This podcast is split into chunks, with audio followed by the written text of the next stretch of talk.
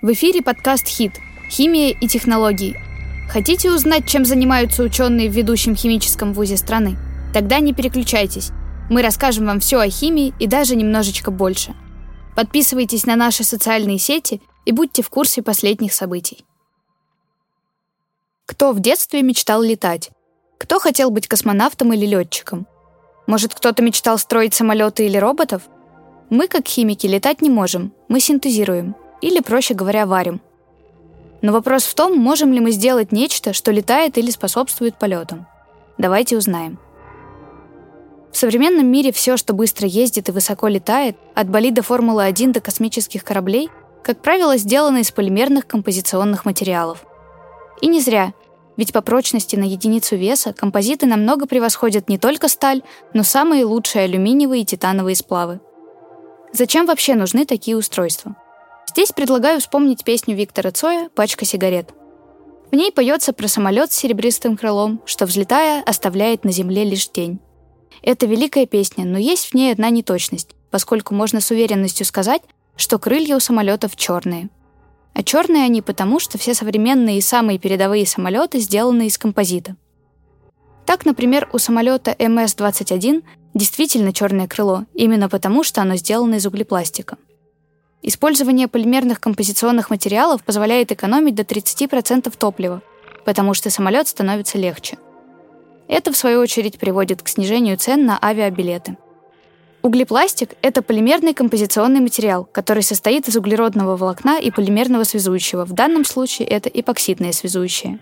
Он в 15 раз прочнее обычного пластика, в 2 раза прочнее алюминия, в 4 раза легче титана, термостоек до 400 градусов Цельсия и не горюч.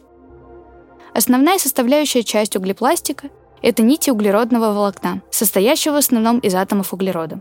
Такие нити очень тонкие, сломать их очень просто, а вот порвать достаточно трудно. Из этих нитей сплетаются ткани. Углеродные волокна – это один из самых прочных материалов на растяжение. Мало кто задумывается, что углеродное волокно имеет в себе полимерную природу. Его изготавливают из полиакрилонитрила.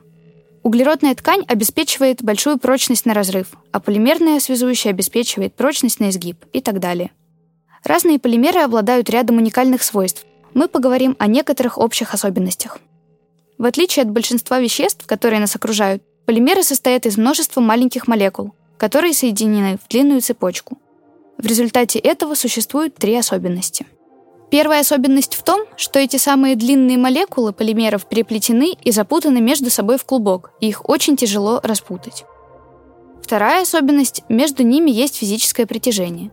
На них действуют вандервальцевые силы, которые суммируются между всеми молекулами. Поэтому они как слипшиеся макароны, их тяжело разорвать. Но макароны — это скорее как полимеры в расплаве, то есть они подвижные. Полимеры в твердом состоянии, в том, котором они используются как конструкционный материал, больше похожи на клубок шпагата. К тому же они еще и жесткие. Если взять, например, простейший полимер полиэтилен, его получают из этилена, который по своему агрегатному состоянию газ. При этом полиэтилен может быть настолько прочен, что из него получают бронежилеты. Третья особенность связана с тем, что маленькие молекулы, как этилен или жидкость, они как мышки юркие, везде проникают, а полимеры длинные и неповоротливые – они медленно перемещаются, и за счет этого они могут гасить ударную нагрузку. Что же такое полимерный композит? Чтобы его получить, нам нужно пропитать углеродную ткань полимерным связующим. Пропитка углеродной ткани для молекул сродни прохождения через лабиринт. И понятно, что маленьким молекулам это дается легко, но полимерам практически нереально это сделать. Поэтому, когда мы получаем композиты, мы используем не полимеры, а смесь мономеров – Обычно это эпоксидная смола и отвердитель. Ими очень легко пропитать ткань, потому что они жидкие. Если потом нагреть пропитанную ткань, то получится уже композит. Твердый, жесткий, прочный. Но особенности эпоксидных смол в том, что они образуют сетчатые полимеры, а такая сетка прочная, но хрупкая, как алмаз – Хрупкими композитам быть категорически противопоказано, особенно для самолетов, потому что они должны выдерживать различные колебания, то есть композит должен быть в какой-то мере эластичным. Также полимерное эпоксидное связующее, хоть и является главным компонентом для получения углепластиков, является слабым звеном, так как эпоксидная смола достаточно горюча. То есть необходимо выбрать другой полимер, Но, к сожалению, большинство полимеров либо очень хорошо горят, либо при контакте с пламенем выделяют огромное количество токсичных веществ и дыма. Но ведь никто не хочет делать выбор – сгореть или задохнуться. К счастью, делать такой выбор не придется, потому что есть все-таки такой полимер, который в данном случае может подойти. И как ни странно, это самый старый синтетический полимер, который впервые был изобретен человеком в 1907 году – фенолформальдегидная смола. У этого полимера очень высокий несгораемый остаток, низкое выделение дыма и при этом еще и дешевый материал. Но и у данного материала есть свои минусы. Смесь исходных компонентов, мономеров, которые используются для пропитки углеродной ткани в данном случае, при превращении в полимер выделяют воду, а поскольку при этом температура высокая, то образуются поры. Поры — это очень плохо, потому что каждая пора — это потенциально то место, где будет расти трещина, значит материал может разрушиться. Чтобы этого не произошло, приходится делать композит толще, чтобы скомпенсировать потерю прочности. А значит, в итоге мы не экономим вес, и, соответственно, растет цена. Мы можем очень сильно повысить давление полимеризации нашей смолы, и тогда пор не будет. Но чтобы повысить давление, мы должны использовать очень дорогое оборудование, и в итоге мы все равно переплачиваем. Что же мы предлагаем сделать, чтобы решить эту проблему? мы предлагаем использовать в качестве полимерного связующего двухкомпонентную систему. Один компонент – это бензоксазин, а второй компонент – это фосфозен-содержащая эпоксидная смола. Бензоксазин – это новейший полимер. Всего лет пять назад его начали производить в промышленных масштабах, и по совокупности свойств он сильно выше среднего, чем остальные полимеры. Ключевой момент в нем то, что, во-первых, он утверждается без выделения побочных продуктов, а значит нет пористости – во-вторых, его можно получать из отечественных компонентов. И второй компонент — это фосфозен-содержащая эпоксидная смола.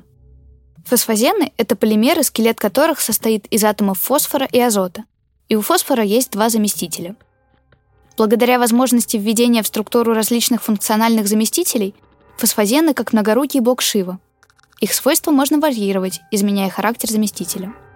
Они используются в медицине, в электронике, нашли свое применение в различных отраслях промышленности, таких как металлургия, текстиль. Мы посадили на фосфозеновый скелет эпоксидные группы и получили такой макромономер, который тоже жидкий при комнатной температуре. Он абсолютно не мешает пропитке углеродной ткани. То есть при получении композита в структуру сетки химически встроен полифосфозен, и за счет того, что его макромолекула гибкая, он работает как амортизатор – в итоге мы не ухудшаем механические свойства, но улучшаем эластичность. Это приводит к такому изменению свойств. Возрастает и теплостойкость, и ударная вязкость, и трещиностойкость. Обычно такого не случается. А еще данные материалы не горючие. Всего при 3% содержании фосфора при контакте с пламенем фосфозен выделяет воду и образует коксовую пену. В итоге пламя затухает, то есть полимер работает как огнетушитель. Помните, как авиакомпании запретили проносить на борт телефоны Samsung Galaxy? На самом деле любой телефон может воспламениться. Просто Samsung очень не повезло с его аккумулятором. Он оказался нестойк к механическим повреждениям, из-за которых возникало замыкание. А замыкание, в свою очередь, приводило к возгоранию твердого полимерного электролита – полиэтиленоксида, который используется в литий-ионных батареях. Но не стоит этого бояться. Большинство телефонов неплохо от этого защищены. Также, чтобы избежать подобных ситуаций, можно использовать фосфозен, где к фосфору привиты цепи полиэтиленоксида.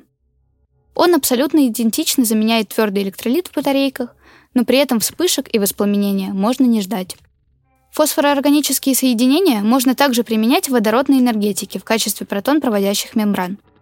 В сравнении с обычными такая мембрана работает намного дольше. И, наконец, можно просто отправить фосфозены в космос. Они там уже бывали на шаттлах и на буране, как уплотнительные кольца, потому что сохраняют свойства резины при очень глубоком минусе. Это все к чему?